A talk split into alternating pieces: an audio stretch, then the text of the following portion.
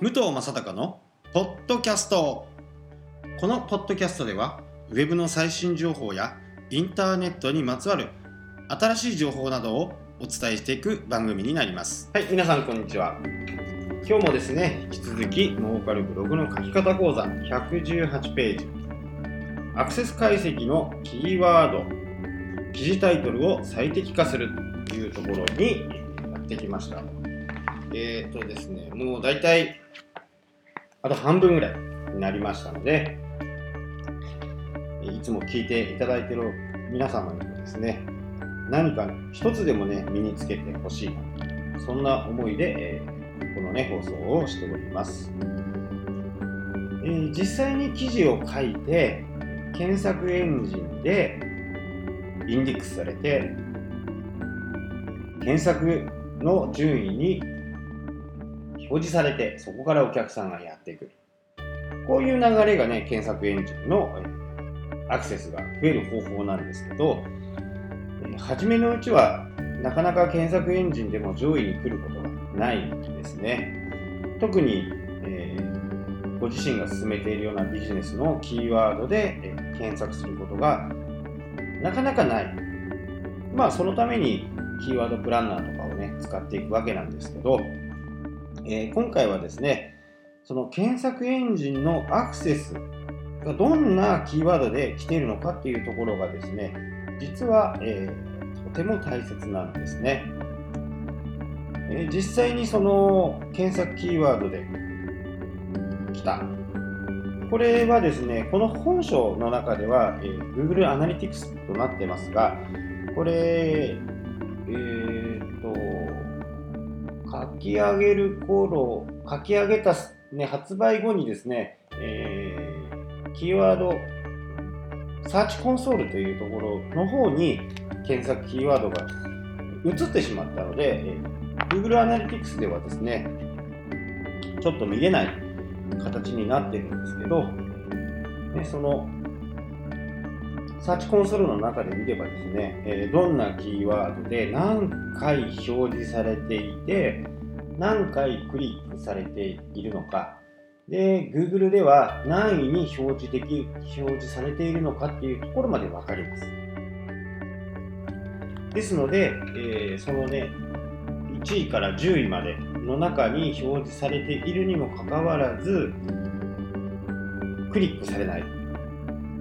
ということは、記事のタイトルに何かしらの問題があるというふうに推測する、推測ができるわけですね。なので、その記事タイトルをまた変える。もしくは、一番いいのはですね、新しく記事を書くっていうのが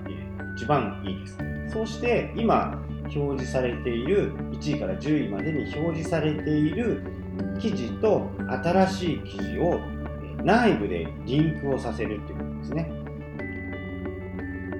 記事タイトルは全く別なんですけど、えこんな風な記事も書いてますとかっていう風な形でリンクを貼ってる、ね、ブログとかを見たことがあると思うんですけど、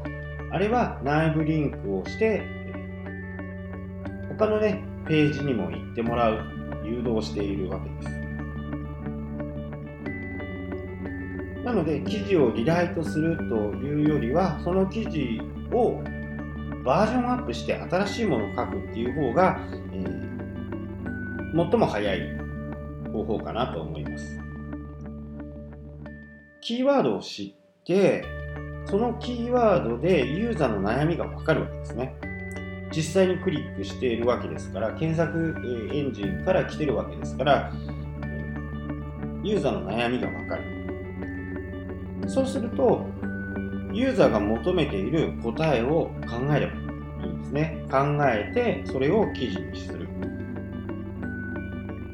その時にですね、一般的なこう回答ではなくって、あなたらしさ、あなたが思う自分の考えを書くということです。その辺をね、ちょっと確認してほしいなとは思います。実際に、えー、検索してきて、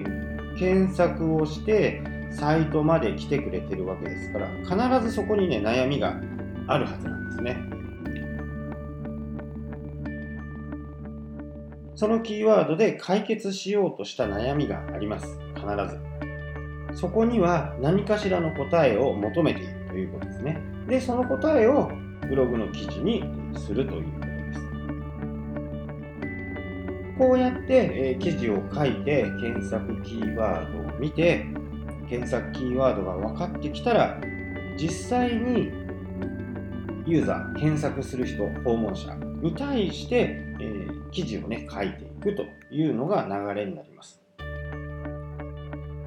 本当にこの検索キーワードを知るということは大変重要です。このブログを運営するサイトを運営する全てのことにおいてこの検索キーワードを知らないと効果がね半減してしまう。適当に書いているとですねあの全くビジネスに関係ないような言葉。ね私の場合ですね、えー、いろんな言葉があります。アメーバブログはねあのフリーに書いてるんでいろんな言葉で検索されてます。ワンコそばとかね、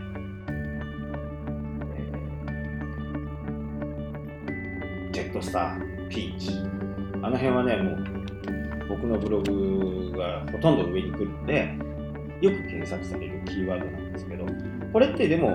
ー、ビジネスにはね、あんまり関係のない、直接的な関係はない、どちらかというと、ブランディング的な、まあ飛行機といえば、武藤みたいな感じに、ね、ななった時に、あそういえば、サイトで困ったことがあれば、武藤に相談してみようというふうな、ね、流れなので、えー、そアメーバブログの方の検索キーワードって実は僕はもうほとんど見てないんですね。今よく見るのは、えー、一応基本的に毎日ね、あと150日ぐらい続けようと思いますが、ハテナブログの方は毎日更新をしています。で、検索キーワードも日々見ている状況ですね。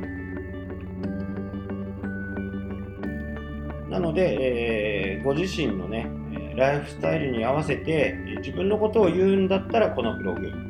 ビジネスのことを言うんだったらこのブログ、っていう風な形でこう分けていくのがね、一番いいと思います。というようにね、あのー、分けていろいろやるっていうのも、えー、今後ね、必要になってくるかもしれません。分けるといいことっていうのは、自分のウェブサイトの方に2つのブログからリンクを貼ることができるので、サイトのね、パワーがどんどんついてくるということにもなります。はい、今日はここまでになります。どうもありがとうございました。